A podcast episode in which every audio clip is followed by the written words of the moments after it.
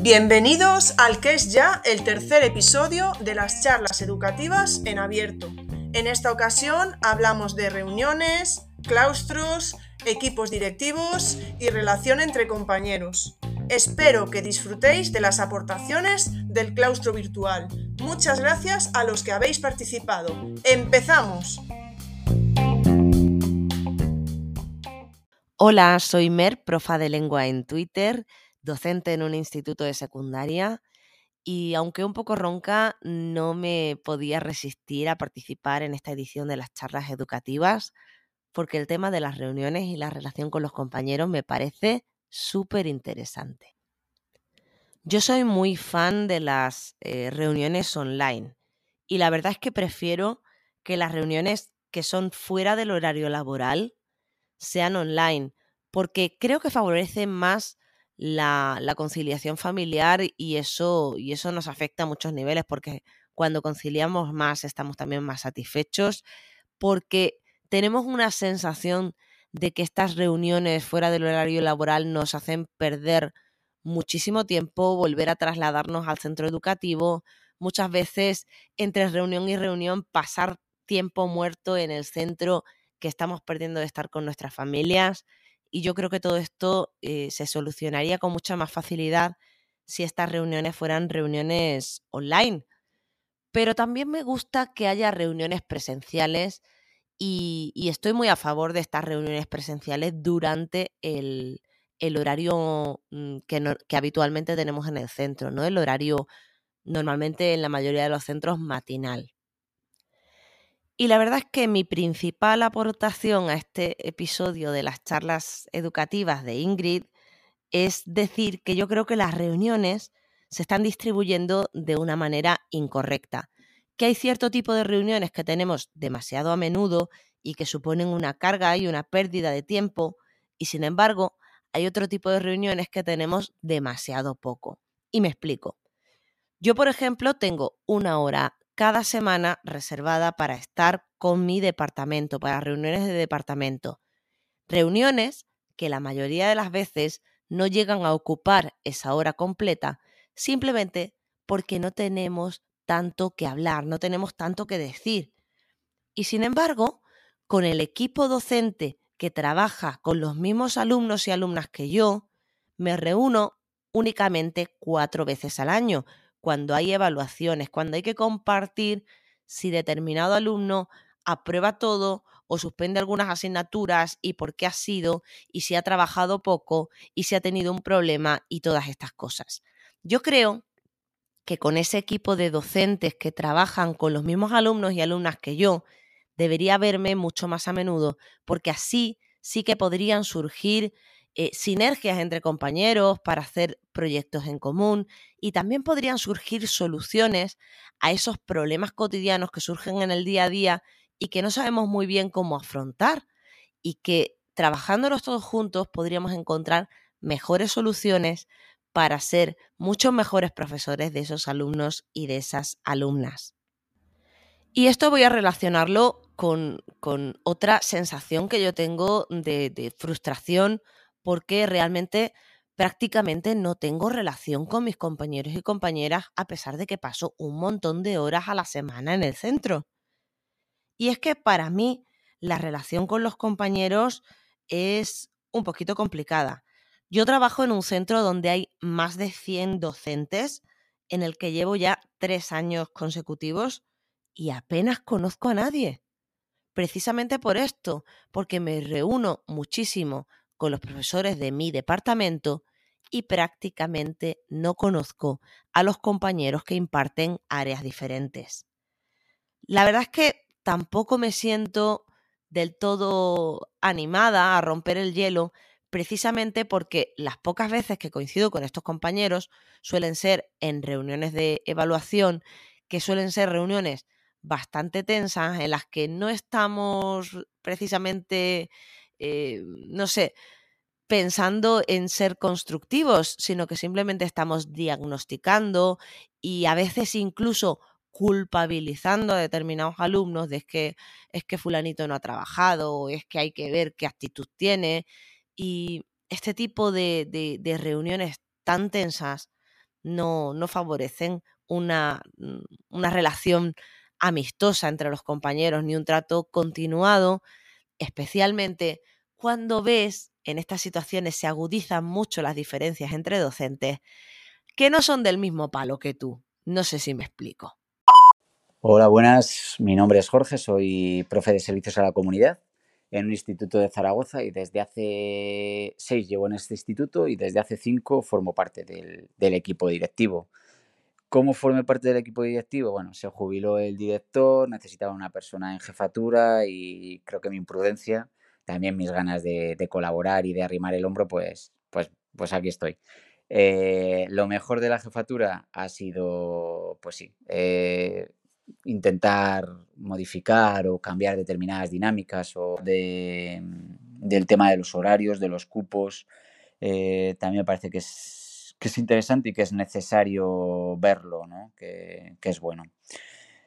Con respecto a lo peor, sí que diré que, lo peor es cuando algunos alumnos se nos van un poco de las manos eh, o no tenemos ya las suficientes herramientas para actuar con ellos. A gente que abandona el sistema escolar y no nos hemos dado cuenta de que iba a abandonar el sistema escolar, o gente con la que ya llega un momento de, incidencias, que, llega un momento que no sabes qué hacer con, con, determinados alumnos. No, por mucho que hables con ellos, por mucho que reflexiones, que intentes modificar algunas de las conductas o entender qué es lo que les está pasando, llega un momento que, que ya no sabes qué hacer. Y eso es, o tiene algún conflicto eh, con el alumnado y, casi estar más de acuerdo con el alumnado que con el compañero y tienes que estar poniendo paz e intentar encontrar soluciones, pues también a veces eh, es un, un poco ingrato, ¿no? Pero bueno es lo que toca.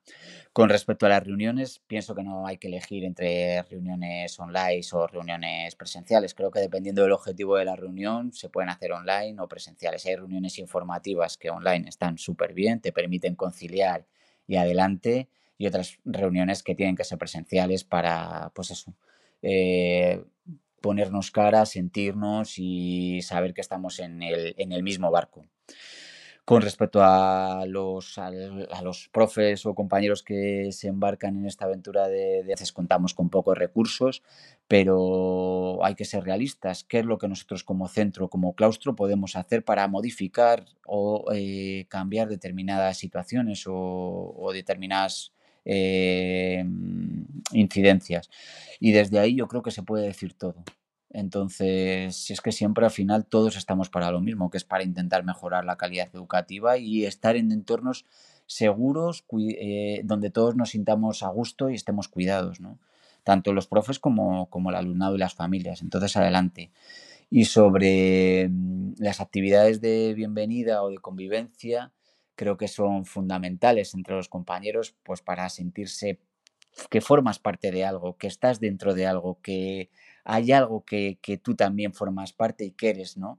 Eh, nosotros al principio de curso siempre hacemos el café de bienvenida, pues de una manera distendida, jugamos a, un bingo para encontrar a determinadas personas pues, que han estado haciendo una interinidad en Teruel, o que estén leyendo un libro de no sé qué, o que hayan visto el Juego de Tronos, o que tengan eh, un primo en Cuenca. Bueno, determinadas cosas que parecen, pues eso, superfluas, pero que vienen muy bien, pues eso, para, para romper ese hielo, para y creo que son fundamentales. Así que nada, muchas gracias, espero haber ayudado un poco y gracias por esos, por estos, por estos espacios que nos hacen parar y, reflexionar. Hola, mi nombre es Rosé y soy Inisi de Cantic en Twitter. A ver, me gustaría contaros cómo eran las reuniones de claustro en un instituto donde trabajé que es donde yo viví el proceso de transformación pedagógica de un centro prácticamente desde el principio.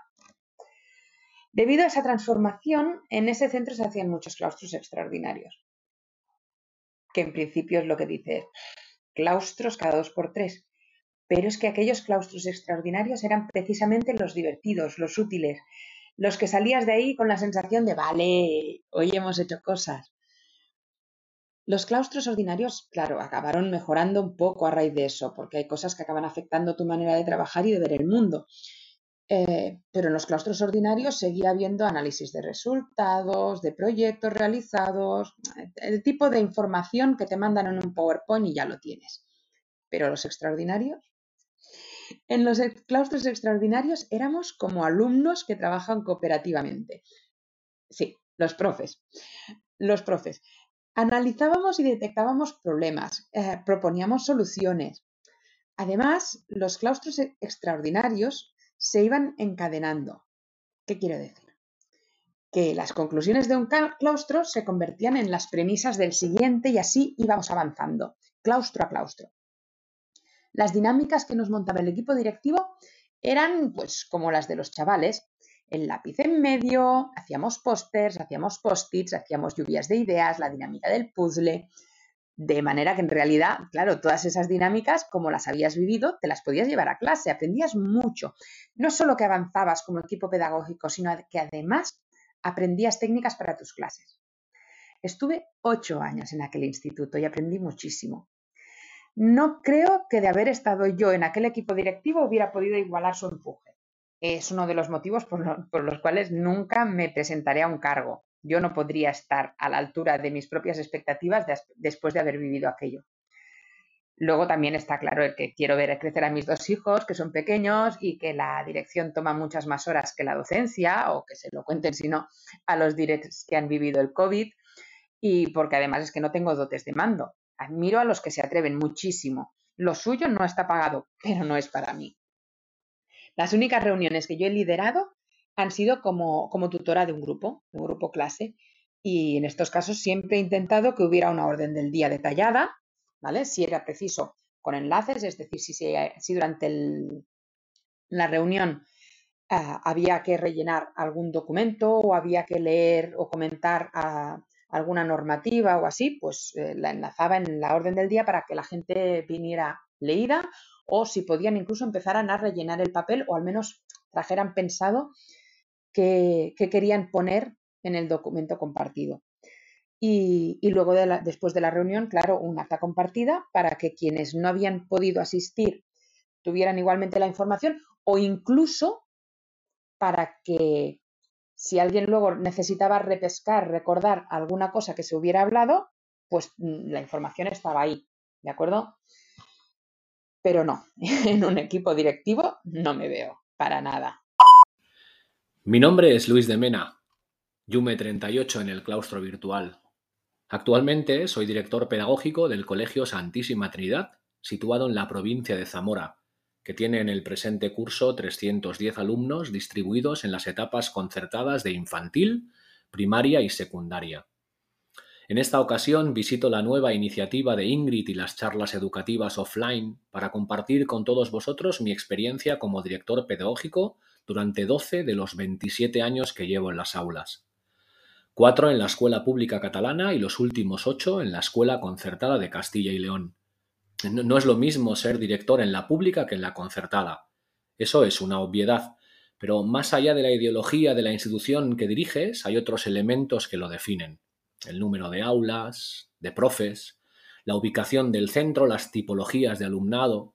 No es lo mismo dirigir mi cole que dirigir el tuyo. Pero sin embargo hay un rasgo en la dirección que nos debería identificar a todos. El liderazgo compartido. Esa capacidad de impulsar el crecimiento de los que están a tu alrededor, de tu claustro, de tu equipo. Hay que concebir un centro educativo como una estructura horizontal, ágil, versátil, receptiva y sobre todo justa. ¿Cuánto tiempo debe estar un equipo directivo en el cargo?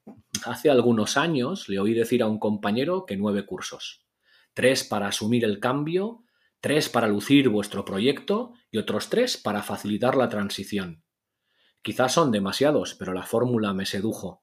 Programar, formar, acompañar, crear, motivar, respetar. Lo mejor de pertenecer a un equipo directivo es el sueldo. No es broma. Lo mejor es detectar las fortalezas del grupo de profes, crear conjuntamente planes de formación, proyectos de innovación, contagiar entusiasmo. ¿Y lo peor? Lo peor, para mí, en primer lugar, el coste emocional que has de pagar en la mediación de conflictos, especialmente los que tienes con tus compañeros. Después, la burocracia administrativa y en tercer lugar, las pocas horas que te quedan de docencia para disfrutar de lo que realmente vinimos a hacer aquí, que es dar clase. El COVID ha traído consigo una carga extra de responsabilidad en los órganos de gobierno de un cole. No se paga con dinero el esfuerzo que hay detrás de la gestión directiva en los últimos tres cursos. Yo soy de los que piensa que no todos los compañeros del claustro han de pasar por un cargo directivo. Sin embargo, sí creo que todos los docentes deberían asumir a lo largo de su vida cargos de responsabilidad. Coordinación pedagógica, desarrollo de programas, dirección de proyectos, seguimiento de planes. Las mochilas de los docentes deben estar repartidas para que los planes estratégicos luzcan. Sentirte arropado por tu claustro es necesario para desarrollar los objetivos del proyecto educativo. No siempre van a empujar todos del carro, pero al menos intenta tener los menos posibles poniendo palos en las ruedas. ¿Cómo conseguirlo? No lo sé. Nosotros utilizamos el diálogo, el respeto, la asertividad y la tolerancia. A veces funciona. Espero haber sido útil en esta nueva iniciativa del claustro virtual y sus charlas educativas. Desde Zamora os envío un cálido abrazo para la recta final del segundo trimestre. Hasta pronto.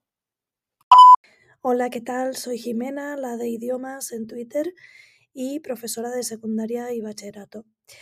Me interesa mucho este tema de las reuniones porque siempre he pensado que las reuniones dependen de eh, la persona que las lleva.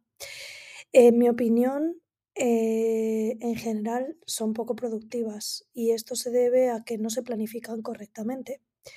Eh, a lo mejor es porque he tenido mi experiencia así y rara vez he estado en una reunión eficaz. Pero yo considero que una reunión debería ser un espacio donde todos eh, supieran de antemano el guion que se va a tratar, pudieran em, prepararse los puntos que se van a tratar en la reunión y además eh, donde todo el mundo pudiera opinar y participar libremente y sinceramente no siempre es el caso. Em, ¿Cómo mejorar las reuniones? Pues en primer lugar, eh, no, a mí no, no puedo entender cómo uno empieza una reunión sin un guion de los puntos que va a tratar. Para mí eso es fundamental. Em, además de eso, siempre hay que dejar un espacio de ruegos y preguntas que no, que no sean los últimos cinco minutos. Es decir, los puntos de la reunión se deberían se debería mandar de antemano a todos los participantes por correo para que los lleven preparados al menos en su cabeza antes de la reunión.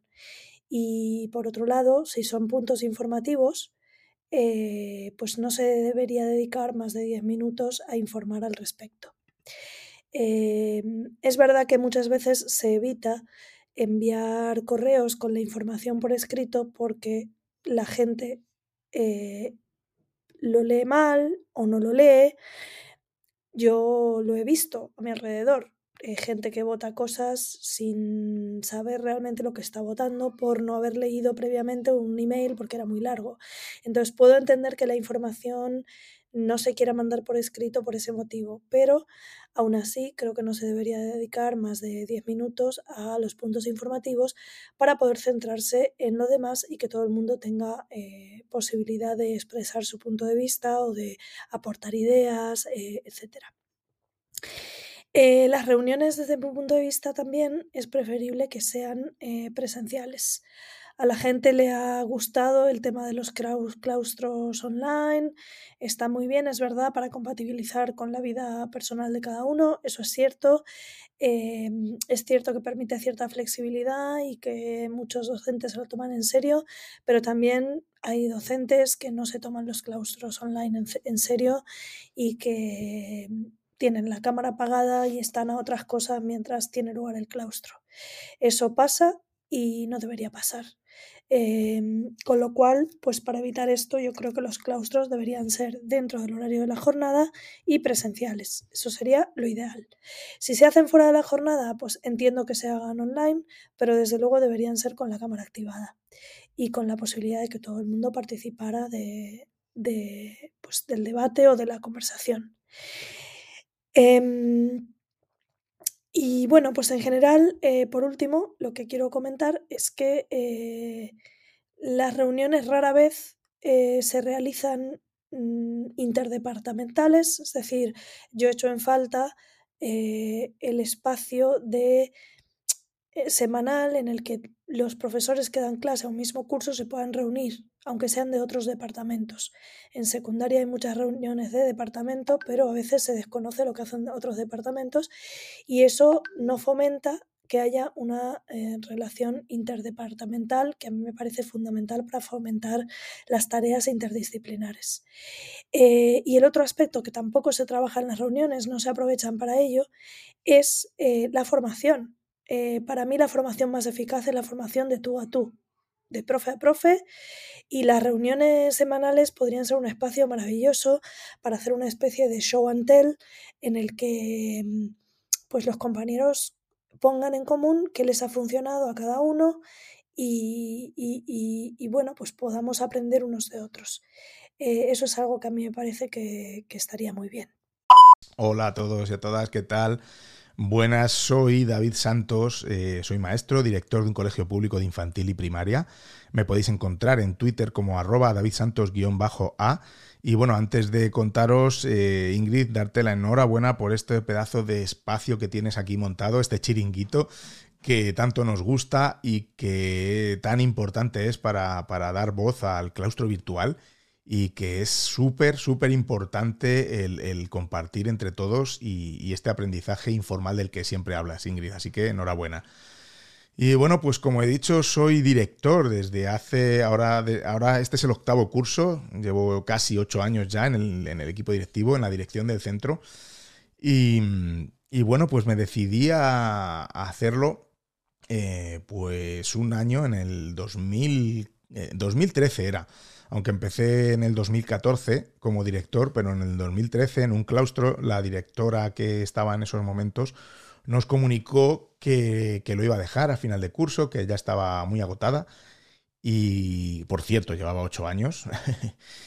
Eh, y que, que, pues eso, estaba muy agotada, muy cansada y que bueno, que sería bueno que alguien del claustro saliera para, para, de voluntario para ser director del cole, porque si no mandaría la administración a alguien externo al centro y, bueno, pues no conoce el centro y no podría, nos pondría a todos patas arriba, ¿no? O no, no se sabe, pero bueno.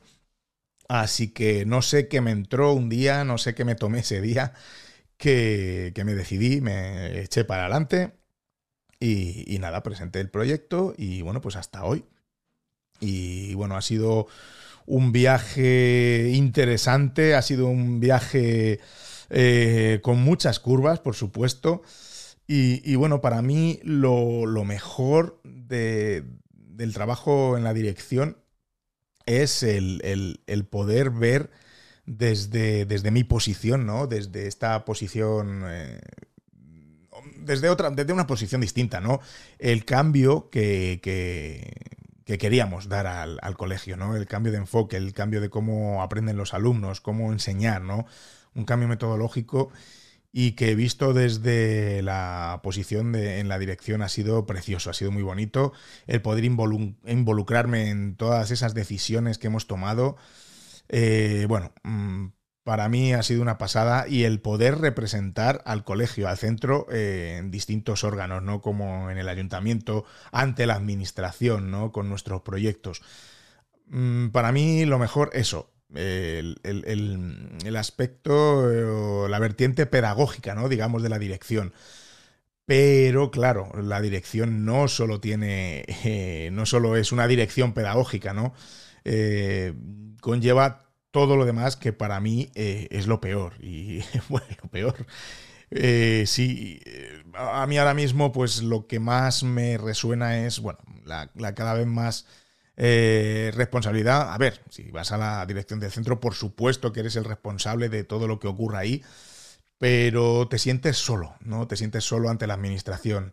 Eh, parece que, cada vez más te dejan ahí, dicen, bueno, tú haz lo que te parezca, pero que todo es culpa tuya, ¿no? Si pasa algo. Eh, no veo un apoyo real de la administración, de las consejerías eh, hacia los equipos directivos, porque, bueno, últimamente lo que hacen es mm, mandar cada vez más burocracia, más papeles, esto es impresionante eh, me quejo mucho de ello en mi podcast y, es que es así. Eh, eh, esto ha hecho cada año que yo sea peor docente, porque a mí me encanta subir al aula, nunca voy a renunciar a mis clases, a subir a, a, mi clase, pero es que subo muy mal, subo muy mal preparado porque hay otros miles de cosas que tengo que realizar y que al final no puedes dejarlas. Hay algunas que sí, pero otras que no, porque estaría haciendo una dejadez de mis funciones y, no me da tiempo a prepararme como a mí me, gustaría, ¿no? Prepararme para las clases. O sea que eh, para mí lo peor de todo es la burocracia, eh, esa mm, cada vez mayor responsabilidad y sobre todo lo que más me pesa es el ser peor, peor profe, peor docente que hace ocho años. Eh, bueno, pues muchas gracias por habilitar este espacio y por darnos voz. Un abrazo a todos. Hola, soy Rocío Quesada, arroba RocíoQNR mayúscula en Twitter.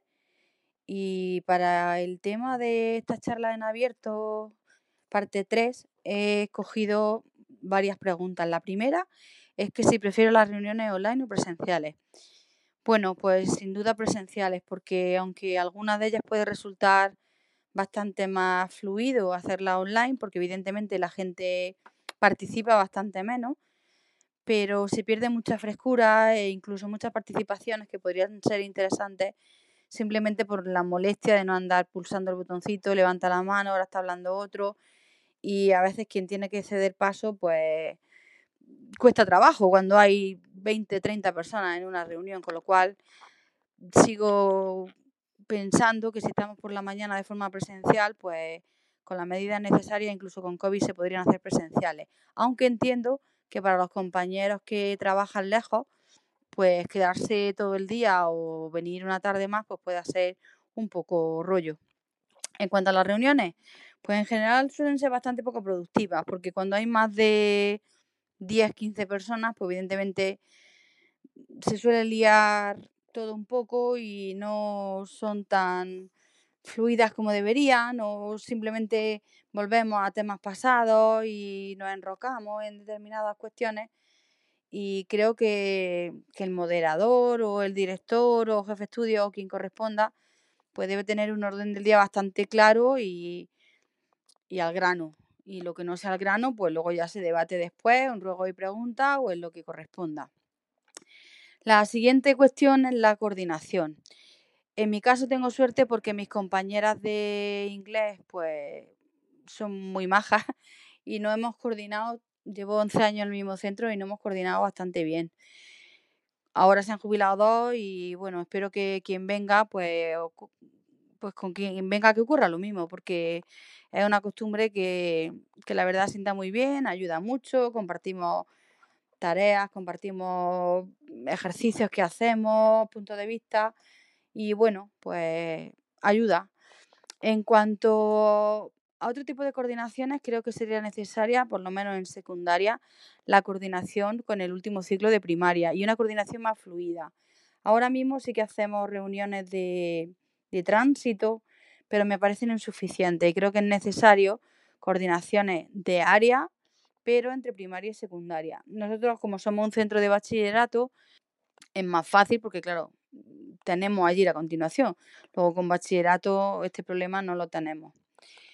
Y bueno, en cuanto a la pregunta candente, que creo que es la de si todos deberíamos pasar por por un cargo, pues yo creo que no, porque personalmente alguna vez me lo he planteado, pero una vez que, bueno, dos veces he tenido ya a mi cargo las actividades extraescolares del centro y me hizo reflexionar sobre lo mala directora que podría ser porque tendría que estar a tres bandas con padres y madres, con compañeros y con alumnos y evidentemente pues son demasiados frentes y o te tomas las cosas con calma o, te puede dar algo. Y, yo creo que, que, esa parte personalmente pues no la llevaría bien, aunque sí creo que sería una persona organizada a la hora de hacer las cosas y muy sistemática, pero el hecho de no poder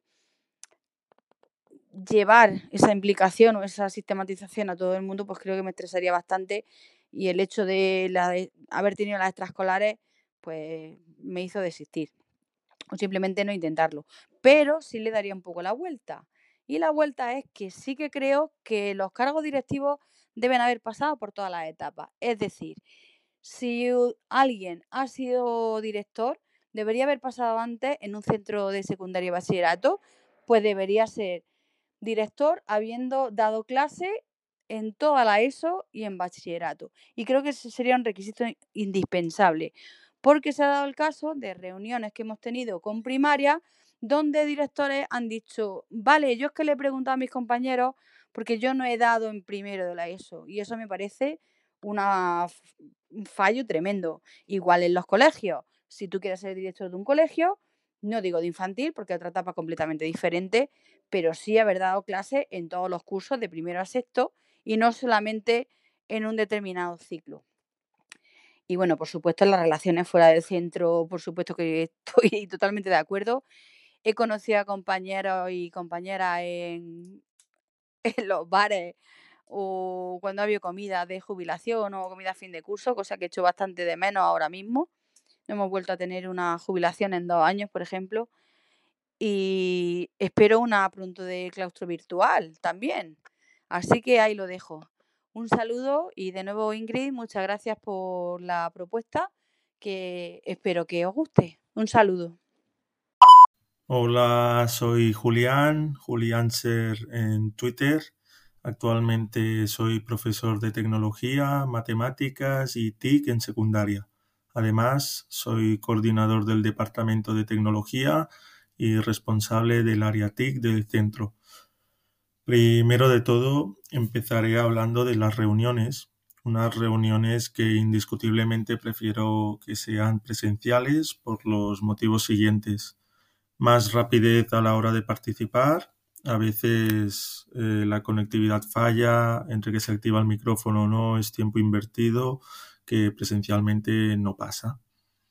Y siendo presencialmente se consigue una escucha más activa de los compañeros y compañeras. En nuestro centro pensamos a menudo que no acaban de ser productivas. Es por eso que hace unos cuantos cursos decidimos que reuniones de departamentos, equipos impulsores, las reuniones de equipo directivos, entre tutores, pues se compartan las actas de reunión al claustro o a los docentes de cada etapa. Así cada uno lee los acuerdos y está informado o informada de, lo que se habla. Y ese tiempo ya no se destina en las reuniones de etapa o ciclo. Reuniones en las que se ha pensado más de una vez que sean sobre evaluación y pedagogía, es decir, hablar más del alumnado y de línea pedagógica de centro. Atendiendo también a nuestra diversidad, una propuesta es poder trabajar los temas de las reuniones a través de técnicas de trabajo cooperativo. Esta manera tiene dos intenciones. Una, potenciar la cohesión del claustro, como también permitir espacios para que los docentes que no hablan en gran grupo lo puedan hacer en grupo reducido y se atrevan más. La otra intención es ver estrategias cooperativas que luego nos puedan servir para aplicar en nuestras clases, ya que como línea pedagógica apostamos por esta metodología de trabajo cooperativo y entonces parece interesante poder vivenciar dichas estrategias. En segundo lugar, la cohesión del claustro es un tema importante para poder impulsar los proyectos educativos y los cambios de paradigma que vienen. La cohesión para mí es la suma de muchas cosas. Desde mi experiencia, el ambiente mejora mucho cuando somos capaces de respetar los acuerdos que se toman y reconocer cuando nos equivocamos delante de nuestros compañeros. La puntualidad también es otro factor que invita a una cohesión positiva. Actuar igual con todo el alumnado, participar en la toma de decisiones y otras cosas más harán que estrechemos nuestros vínculos. Siguiendo con la cohesión, solamente querría añadir dos cositas más. La primera es reconocer y aprovechar los talentos del claustro. La segunda es que hace falta formación en la resolución de conflictos. A veces es necesario hablar las cosas cuando hay diferencias de pensamiento o cuando creemos que nuestros compañeros no obran bien. Por eso, invitar a dialogar es un acto de maduración y un paso difícil de hacer, pero necesario para sanar estos malestares que no llevan a una buena convivencia. Compartir miradas desde una posición donde primero escucho para comprender y luego participo para ser comprendido. Y nada más, acabo agradeciéndote Ingrid este espacio que has habilitado para que podamos compartir con mentalidad de crecimiento. Un saludo, abrazos y acabo con mi enunciado de misión personal. Un reto, un hecho. Hasta luego. Hola a todos, soy Marta, en Twitter arroba teachtm, teacherm. Y bueno, yo siempre le digo a Ingrid que soy alumna oyente del claustro virtual Estoy sentada en las últimas filas ahí tomando notas y aprendiendo mucho. Y siempre que puedo le dedico un ratito a Twitter y escucho, veo las charlas, si no puede ser en directo, pues en, diferido, los podcasts, los hilos, mm, bueno, todo lo que puedo y aprendo, aprendo un montón. Me parece una fuente de aprendizaje muy importante. En esta ocasión me he animado a dar un paso al frente y participar en las charlas en abierto para hablar sobre mi experiencia en equipo directivo. Yo llevo poquito, fui nombrada el 1 de julio secretaria de un centro público de la Comunidad de Madrid y la verdad es que bueno, llegué hasta aquí por un cambio de equipo directivo. Eh, se me propuso entrar en la secretaría y bueno, después de muchas dudas, porque en ningún momento me había planteado entrar en un equipo directivo, no era una idea que me rondara la cabeza ni una inquietud, dudé mucho y, la verdad es que no tenía claro cuál iba, qué podría aportar yo ahí. Entonces, bueno, pensé que a lo mejor el punto de vista desde el lado del aula, he sido tutora muchos años, los últimos he sido especialista, bueno, pues a lo mejor podría aportar cosillas. Lo mejor y lo peor de estar ahí, bueno, es complicado, también llevo poco tiempo, pero sí que es verdad que, que más o menos voy viendo un poco, ¿no? Eh, lo mejor puede ser el, ver el cole desde otro punto de vista, relacionarte con más gente o con la gente de otra manera, eh, con las familias también, tienes un trato más cercano, tengo más relación con ellos y, bueno, ver, ver, cómo pasan las cosas ¿no? Eh, en, en, otro sitio, en otro, desde el otro lado. Y lo peor, sí, eso sí lo tengo más claro, lo peor es el no estar en el aula. Yo, bueno, siempre lo he pensado y ahora creo que puedo asegurar que soy carne de aula. A mí me gusta la clase y es donde realmente disfruto. Es donde creo que tengo que estar, creo que es el que es mi sitio. Y me cuesta, me cuesta trabajo estar en un despacho, estar con burocracia, con bueno, todos los temas que, que hay que tener al día y, y bueno, cuento los minutos para subirme a clase, la verdad. Cuando tengo, tengo todos los días una sesión, pues estoy, estoy preparada cuando me toca. Eh, ¿Cada cuánto tiempo debería renovarse un equipo directivo? Pues ahí no creo que haya una respuesta cerrada, digamos. Creo que todos somos conscientes de hasta dónde podemos llegar, que tenemos que ser honestos con nosotros mismos y ver un poquito, bueno, pues cuando se ha acabado un ciclo, cuando ya mm, la cosa no funciona igual, bueno, desde mi punto de vista, cada uno tiene que saber. Es verdad que demasiado tiempo tampoco, a lo mejor pues dos mandatos de cuatro años puede que esté bien, pero eso, pues tampoco es algo como fijo, ¿no? Que cada equipo directivo, dependiendo también de sus circunstancias, las circunstancias del centro, hay muchos factores. Entonces, creo que hay que ser sinceros y, y, saber cuándo parar. A veces no es fácil, pues por cuestiones económicas, por un poco de vértigo de la vuelta al aula, pero sí, sí cada uno sabe, yo creo, cuándo es el momento. Y si todo el mundo debería pasar por un equipo directivo, ahí también tengo dudas. Yo diría que no. Creo que estos son puestos difíciles, que hay que entrar voluntariamente y, y, bueno, y que cuesta. A mí me está costando, por lo menos. Entonces, sí que a lo mejor todo el mundo, bueno, que hay que ponerse en el lugar de los que están en el equipo directivo, por supuesto, que la empatía es muy importante, por supuesto, pero tanto como tener que estar en un equipo directivo, yo diría que no. En ese caso, a lo mejor diría más que hay que estar en el lado de la tutoría y entrar en, una tutoría que en un equipo directivo. Yo como maestra creo que la tutoría eh, aporta más en ese sentido. ¿no? El, equipo directivo te aporta mucho, pero de otra manera. Y si no es lo que quieres, es complicado. Entonces, bueno, sobre todo entrar voluntariamente y saber cuándo salir. Para mí esas dos cosas son fundamentales. Y nada, bueno, lo dejo aquí, que había muchas preguntas, pero no, no, freno por aquí.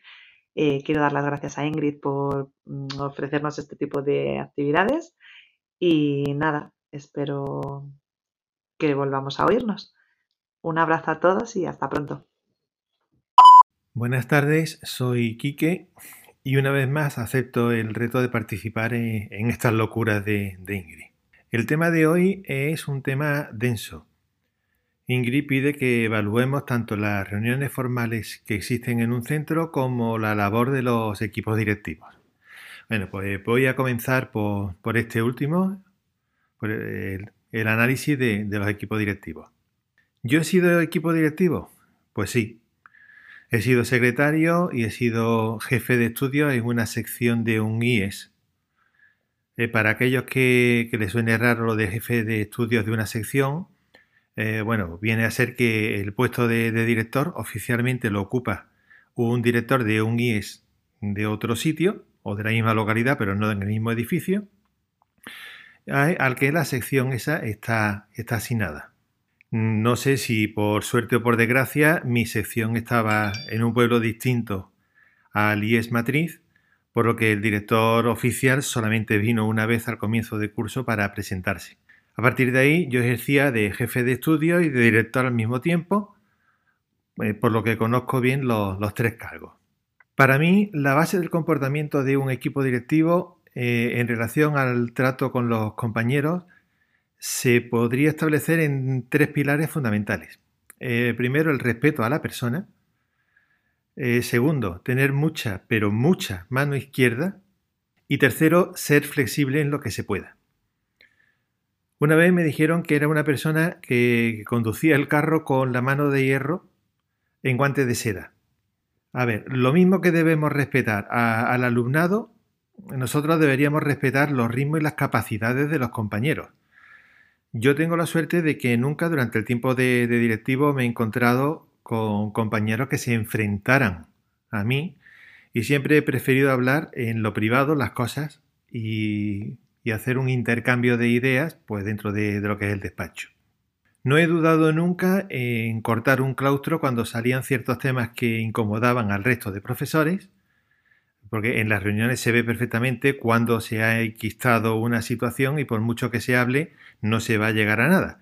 Y ya comienzas a ver a la gente incómoda en la silla y pintando en los cuadernos, gente llena de aburrimiento que lo único que está pensando es en cuándo podrá levantarse e irse, porque el tema ya no va con ello. Contestando a una de las preguntas, la de si todo el mundo debería pasar por el cargo, eh, mi respuesta es no. No, y vuelvo a las capacidades. Hay gente que podría hacerlo muy bien, que tiene capacidad suficiente para ello, pero que no quiere. Totalmente respetable. Pero también conozco a gente que se mete sin esa capacidad y que, desde mi experiencia, pues acaba por convertirse en un pequeño dictador eh, sin atender a razones ninguna. Eh, bueno, cuidado, que esa pequeña dictadura no viene a veces solo de, de, parte del equipo directivo, sino que también viene de la camarilla que, le apoye. Todos sabemos lo de la camarilla o, de los grupitos que se, que se hacen.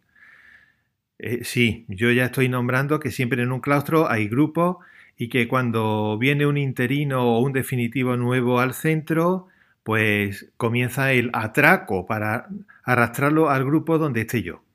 Eh, lo de tener mano izquierda, vale, pero a veces también hay que quitarse el guante de seda y eso eh, lo sabemos todos los que hemos estado en uno de esos cargos y hay que llamar a las cosas por su nombre.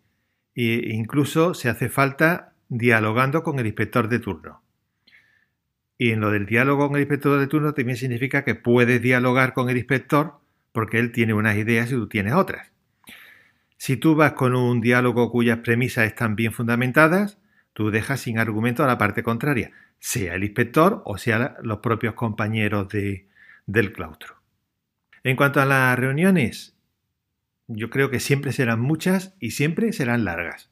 Esa percepción va en nuestro ADN. ¿Pero por qué? Pues mm, pienso que porque no le vemos utilidad ni necesidad. Estar en un claustro donde poco o nada se va a aportar, porque ya está todo dicho, eso resulta muy aburrido. Por supuesto, los temas de la reunión hay que saberlos con anterioridad. Y hay muchas reuniones que no sirven para nada más que para probar una cosa que ya está dicha. Entonces, ¿para qué? Esas reuniones podrían evitarse con una especie de mm, eh, voto a distancia o voto como sea.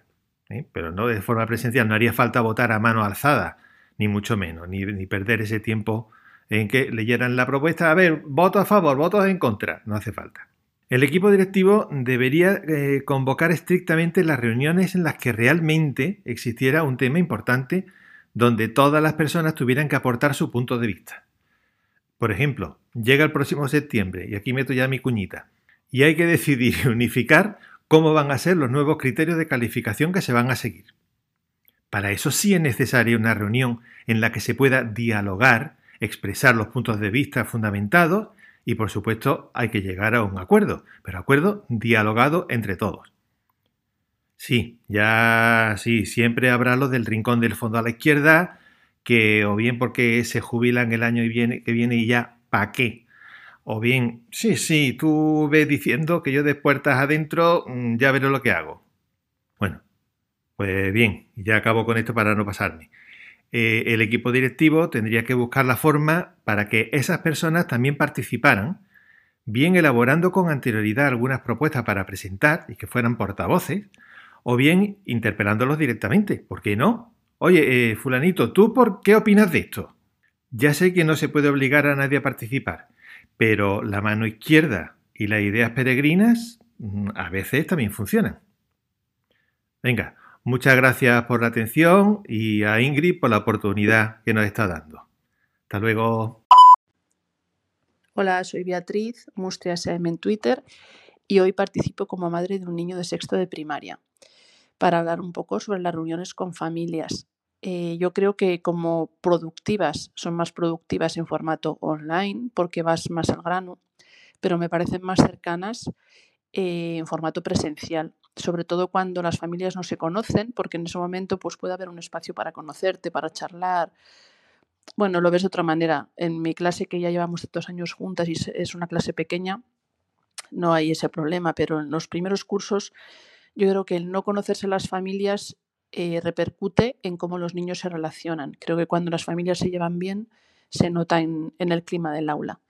Y por último, como tampoco sé mucho de este tema. Por último, sí me gustaría como docente en formación que algún compañero comentara en los comentarios o, con el hashtag de charlas educativas consejos para, como ponía en el formulario Ingrid, consejos para abordar los claustros, si es mejor intervenir o no, si es mejor decir claramente lo que uno piensa. Supongo que lo primero siempre es observar y ver cómo, cómo es el clima. Pero bueno, muchas gracias a todos. Hola a todos, soy Sebastián Espuñ, arroba Sebasespuni en Twitter. Gracias Ingrid por esta tercera entrega de los micros abiertos para el claustro virtual. No quería perdérmelo, casi me pilla el toro, tengo que reconocerlo. Bueno, yo la verdad es que quería hacer un sencillo comentario, una rápida reflexión acerca de, de, los equipos de profesorado en el centro, ¿no? En los centros educativos. Súper importante tenemos que llevarnos bien, tenemos que apoyarnos y, tenemos que mirar todos en la misma dirección, es decir, en el aprendizaje, en el aprendizaje de los alumnos. Eh, afortunadamente, en, la, en, el día a día, en, la cotidianidad de los centros educativos, no se ve lo que se ve en Twitter. ¿no? En, Twitter parece bueno, que haya trincheras educativas y estén, se estén lanzando unos a otros constantemente munición, en plan guerrilla urbana. Y bueno, afortunadamente en los centros educativos el trato es más cordial, ¿no? Es más normal, por así decirlo. Pero bueno, eh, aún así sí que es verdad que hay eh, diferentes maneras de pensar, diferentes sensibilidades, diferentes posiciones respecto a la educación y yo creo que lo que tenemos que hacer es mm, beneficiarnos unos de los otros. Desde siempre, el, yo entiendo que el, profesor innovador mm, se alimenta también y se nutre del, de la sabiduría del, más conservador. Y al revés también, ¿no? O sea, un profesor que lleve toda la vida pues yo considero que es súper interesante para él como persona y para sus alumnos que se alimente también de, de las ideas frescas que traen los, los más innovadores. Pero bueno, una de las cosas que siempre me ha gustado a mí es la, codocencia y desafortunadamente mm, casi no se aplica. Yo las pocas veces que la he probado, hace unos días lo, lo comentaba en un tuit, he salido súper contento. Mm, No sé, una experiencia súper positiva porque es verdad que de primeras te puede, no sé, te puede tal vez eh, dar un poco de respeto, ¿no? El compartir eh, tu clase con otro docente, con otro compañero, pero nada más lejos de la realidad. Eh, es súper constructivo para, para ambos, para ambos profesores y para, y para el alumnado.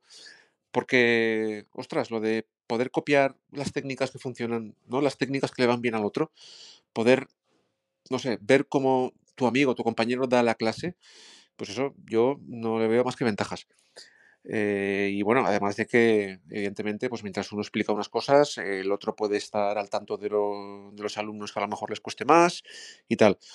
Y bueno, también, como comentaba hace unos días por Twitter, no comparemos la codocencia con el bajar las ratios. Es decir, que no por, no por defender la codocencia estamos, eh, no estamos defendiendo la ratio, ¿sabes? Lo de bajar la ratio. Yo creo que son dos cosas súper diferentes. La ratio, súper necesaria bajarla, eso estamos todos de acuerdo. Y la codocencia es otra metodología que, junto con la bajada de ratios o sin ella, es fantástica.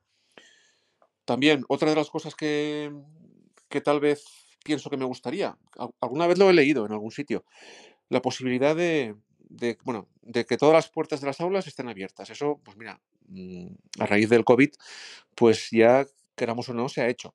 ¿no? Es como que dotas de, de transparencia, de un poco más de transparencia al, al proceso de enseñanza. ¿no? Es decir, las puertas se abren y cualquiera que pase por el pasillo puede por lo menos ver lo que está pasando dentro de las aulas. Yo creo que eso nunca puede ser malo, transparencia. Pero un paso más sería el que hubiese una silla ahí junto al profesor, al lado de la pizarra, invitando a que cualquier persona que pase, cualquier compañero principalmente del claustro, que pase por el pasillo y le apetezca sentarse a ver cómo, cómo da la clase el compañero, vamos, no sé, pienso que también no sería, no sería malo. Es decir, lo que estoy intentando defender es que, en general, tenemos que apoyarnos los, los profesores, tenemos que aprender unos de otros y, y por qué, por qué quedarnos a puerta cerrada las técnicas y las metodologías que nos funcionan como profesor, ¿por qué no compartirlas? ¿Y por qué no hacerlo de esta manera? Bueno, sencillamente eso, una reflexión y, bueno, que somos un equipo y tenemos que mirar siempre hacia adelante. Un saludo a todos, gracias Ingrid y gracias a todos por escucharme. Un saludo, adiós. Hola, soy Paqui Hidalgo, Paqui Flores en Twitter y quiero dar un poco el testimonio de lo que es eh, mi claustro y mis relaciones con mis compañeros. Bien, yo estoy en un centro concertado, allí hay infantil, primaria, secundaria y tres ciclos formativos de grado medio. En la parte en la que estoy yo, de secundaria y ciclos formativos, somos creo que 27 profesores y al ser un centro concertado, pues la verdad es que eh, el equipo de docentes somos muy estable. No, entonces lo que tiene de bueno es que somos de verdad como una gran familia. Cualquier eh, cosa que nos incomode, que nos preocupe, cualquier cosa que necesite, sea de la propia, del propio trabajo o sea de fuera del centro, enseguida ti- obtiene respuesta para ayudar. Y en el plano educativo, pues los proyectos que se comienzan siempre tienen o suelen tener, si, si es que realmente estamos conformes en eh, seguirlos, tienen continuidad porque, como he dicho, somos el mismo grupo de profesores. Después, eh, yo eh, he sido jefa de departamento de los dos ciclos en los que estoy y lo que ocurre es que en la concertada, cuando eres jefa de departamento, tienes que hacer a la semana cinco horas más, mientras que en la pública tienes una reducción de tres horas. Lo que ocurrió es que este curso pasado, pues debido a mi situación personal y familiar, pues tuve que dejar de serlo. Yo sí que creo que es interesante que los compañeros fuesen todos jefes de departamento alguna vez, porque nos daríamos cuenta de la implicación que tiene el jefe de eh, la responsabilidad en, eh, conseguir que los compañeros, pues eso, le pongan más ganas, tengan eh, ideas nuevas, afán por la formación, por estar en nuevas metodologías y tecnologías. Y eso es importante, todo el mundo empatizaríamos un poquito más. En cuanto al ser parte del equipo educativo de director o jefe de estudios, pues eso lo decide el titular del centro. Yo por jubilación ya he conocido dos equipos distintos y bien, los dos, cada uno con sus particularidades, pero con los dos estamos todos muy contentos. En cuanto a la coordinación y colaboración, la verdad es que nosotros, eh, los del departamento, nos coordinamos, colaboramos, damos opinión. Si tenemos algún problema con alguna clase o con alguna materia, nos lo comentamos y siempre, siempre en, en plan positivo para resolverlo.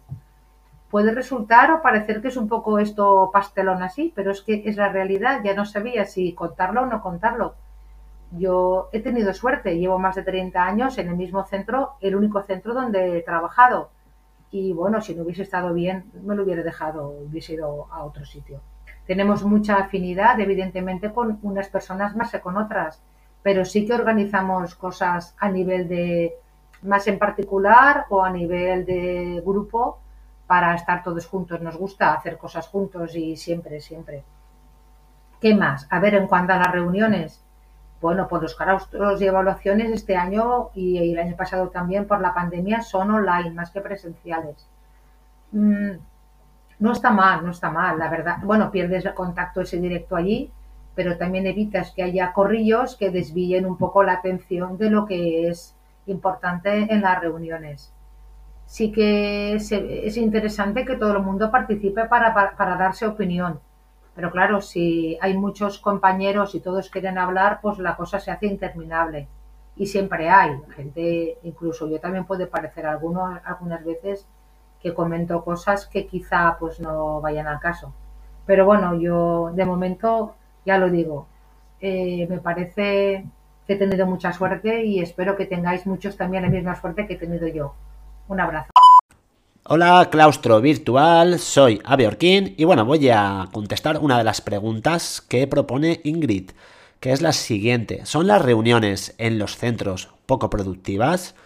Pues desde mi punto de vista y como norma general, no suelen ser lo productivas que deberían de ser. Nos solemos quejar muchas veces y con razón de la falta de tiempo y en muchas ocasiones, de manera, de forma incongruente, pienso yo, también de tener muchas reuniones. Yo, la verdad es que las, las considero imprescindibles, creo que no puede ser de otra forma, para ese buen aprovechamiento del tiempo posterior. Pues aquí pues nos, nos debemos de coordinar, debemos de resolver problemas e ir avanzando tanto individualmente como centro. Para ello eh, se deben de cumplir tres fases que normalmente no se suelen cumplir y al final diré un ejemplo de, mi propio centro que ha pasado pues ahora, hace, hace nada, esta semana. Estas fases son tres, simplemente es antes, durante y después. Son fases que, solemos conocer todos y todas y, muchas veces pues alguna de ellas no se cumple. Y si alguna, alguna de ellas eh, no se cumple, pues la reunión no es, no es efectiva, no es, no es eficaz. Antes de la reunión, pues se deben, de, se deben de preparar lógicamente bien con sus objetivos, con sus contenidos y sobre todo se debe hacer llegar a los invitados, a los futuros asistentes, para que conozcan todo aquello que se va a hablar ahí y tengan ya preparado pues aquello que puedan decir, que puedan opinar o aquellas dudas que suelen eh, tener. Durante la reunión se ha de aprovechar, esto es, es obvio, pues ese, ese tiempo al máximo. Aquí surge una figura súper importante que es la del moderador o moderadora. Tiene que controlar pues que se vayan cumpliendo todos los puntos, que no, la gente pues no se entretenga o no eh, hable más de, de, de cosas que no tienen relevancia con la reunión, etcétera, etcétera. Y después de la reunión, que muchas veces esto lo dejamos de lado, se tiene que evaluar bien todo aquello que, se ha producido en la reunión, tanto a nivel más específico, es decir, si se han cumplido todos los puntos de la reunión, si se ha llegado a conclusiones, si se han especificado los cargos o las actividades, se han adjudicado a aquellas personas eh, a las que se tenía que, adjudicar, si, es el caso. Y, bueno, y a nivel general se tiene también que evaluar, se debería de evaluar, pues cómo ha sido la reunión en sí, si ha sido ágil, si se han tratado todos los puntos, por qué no ha sido pues productiva, si han habido muchas interrupciones, eh, quiénes han sido los que han interrumpido más y por qué. Se tiene que hacer un análisis para que a la siguiente reunión pues intente pues mejorar y se sea más, más productivo y se aproveche mucho más el tiempo en, la próxima reunión. Y bueno, voy a hablar un poquito de, mi centro y de las reuniones eh, que hemos tenido ahora, esta semana, que son las reuniones de evaluación. Y aquí, después de estas, me comentaba la jefa de estudios que la mayoría de la gente nos había leído pues una planilla que, tenemos nosotros que, realizar antes de llegar a esa reunión presencial y que en teoría nos tiene que facilitar pues el, proceso de evaluación. Y, bueno, me comentaba que claro, que como la gente no se había, eh, perdón, no leído la, planilla, pues eh, en la reunión lo que se hacía es pues hablar sobre esa planilla, cuando el objetivo era pues dar una información previa a la, reunión relacionada con, las notas o con otros, otros contenidos y centrarnos en la reunión de evaluación pues para eh, concretar problemáticas que pueden suceder en nuestras aulas con nuestros alumnos, dar propuestas de, mejora y pues comentar eh, aquellas eh, buenas prácticas que podemos hacer. Pues bueno, se ve que la gente pues no leyó las, planillas estas y la segunda, esta, esta parte que es la, la interesante que se tenía que tratar, no se trató.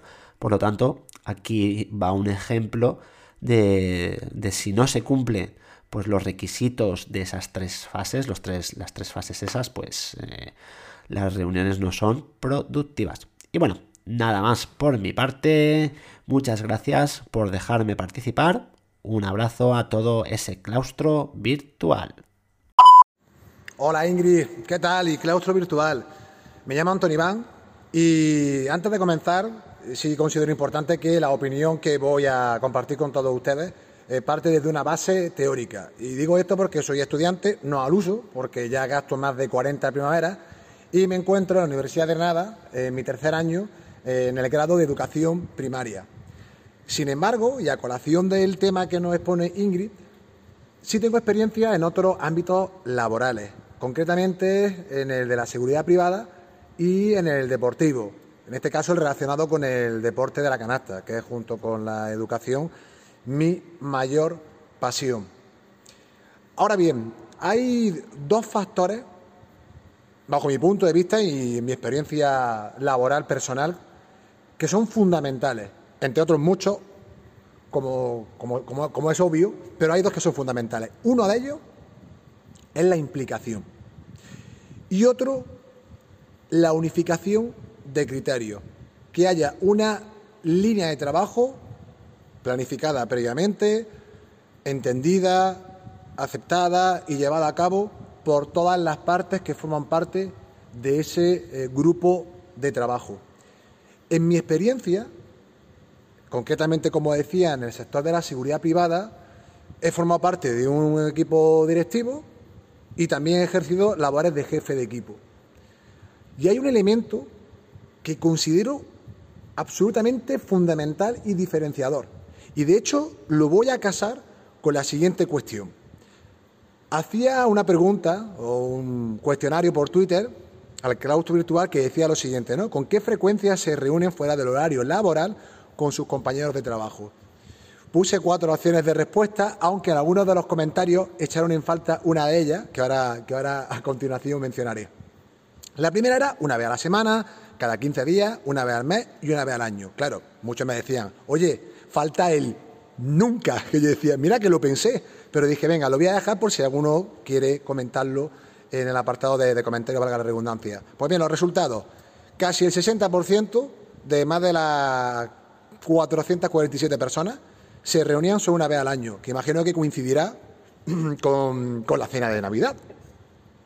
Luego también había muchos comentarios, también unos positivos, que sí se reunían con más frecuencia, y otros quizás no tan positivos, en este caso pues, más negativos, en los que, oye, por lo mejor no tenían una buena relación dentro de su grupo de trabajo uh, o porque no contaban con, con esa persona. Y claro, aquí hay una cuestión antropológica que parte o nace de la propia naturaleza humana. Y bueno, aquí me podría extender más de media hora hablando, pero no es el caso. Al final, como decía, la propia naturaleza humana nos determina o nos hace el llevarnos mejor con unas personas que con otras. Y esto es algo que tenemos que aceptar. Ahora bien, ¿cómo podemos nosotros generar o construir esas sinergias para que dentro de un equipo de trabajo esas relaciones mejoren? El 100%, yo ya por mi experiencia, y me imagino que muchos de ustedes estarán de acuerdo, es imposible. Pero vamos a intentar llegar al 75%, 70%, y ya nos podemos dar con un canto a los dientes. 70, 80%. Ahora, ¿cómo se generan estas sinergias?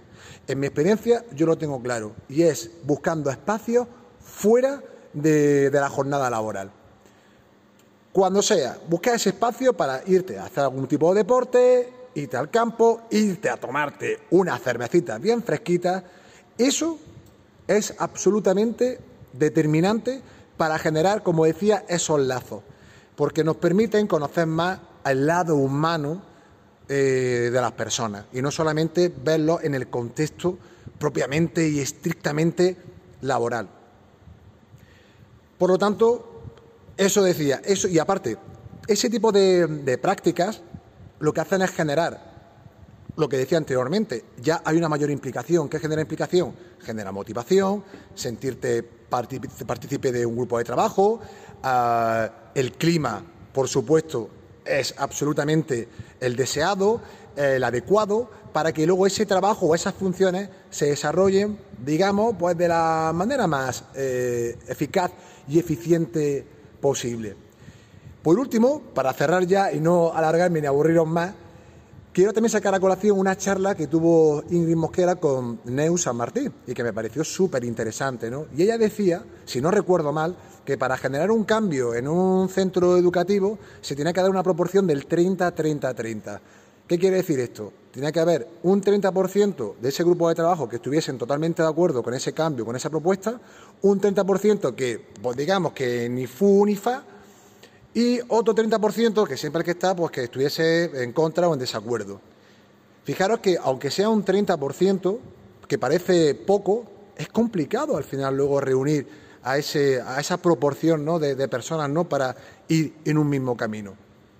Bueno, esta era un poco la, la experiencia que quería compartir con todos ustedes y esto es todo. Ingrid, como siempre, agradecerte enormemente que nos ofrezca este espacio para compartir nuestra experiencia y sobre todo lo que estoy es deseoso de escuchar a los profesionales de la educación para saber realmente las experiencias que tienen en cuanto a las preguntas que ha formulado en este debate. Bueno, esto es todo. Os mando un fortísimo abrazo y hasta la próxima. Chao.